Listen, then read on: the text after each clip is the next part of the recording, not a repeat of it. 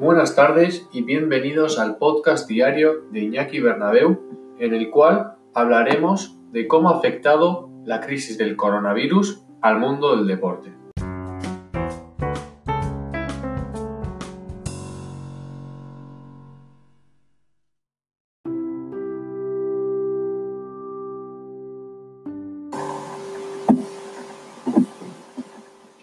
Aunque parezca mentira, todavía seguimos confinados, tratando de evitar el contagio masivo del ya famoso y conocido por todo el planeta COVID-19.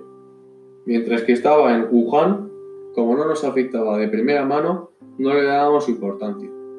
Pronto, casi sin darnos cuenta, lo tuvimos en nuestro país vecino Italia, y como no, en pocas semanas en nuestra propia casa. Lo que parecía una película propia de otros países no tardó en transformarse en nuestra propia realidad, que poco a poco nos hemos ido tragando y como nos digeriendo, unos con más suerte que otros. Ahora son muchas las preguntas que nos hacemos. ¿Cuándo y cómo acabará esto? ¿Qué consecuencias nos traerá todavía tanto a nivel sanitario como económico? Todavía todo esto está por ver. Al igual que el resto de sectores, el deportivo también se ha visto afectado por las medidas drásticas adoptadas finalmente por el Gobierno, con el fin de evitar el colapso sanitario.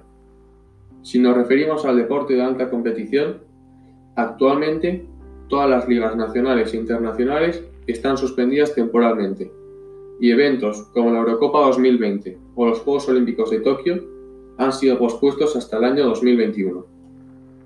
Varias competiciones como la Liga Holandesa o Belga de Fútbol han dado por concluida la temporada dejando de lado la recomendación de la UEFA, que, prefería posponer la temporada para acabarla más adelante y así evitar las pérdidas económicas derivadas de la venta de entradas y retransmisiones deportivas.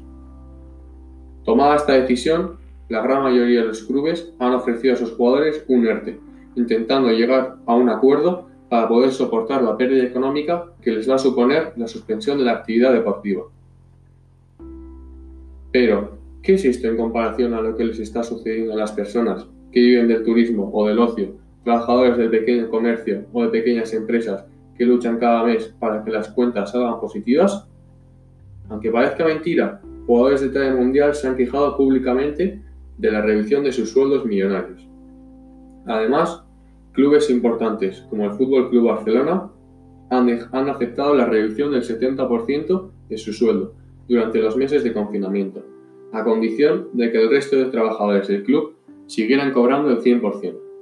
Muy generoso de su parte, cuando a pesar de ello recibirán miles de euros. Se espera que la temporada se reúna en verano, para así poder saber quién queda campeón, quién queda en puestos europeos, quién desciende y quién asciende, ya que estos se consideran los puestos que tienen importancia de cara a la próxima temporada.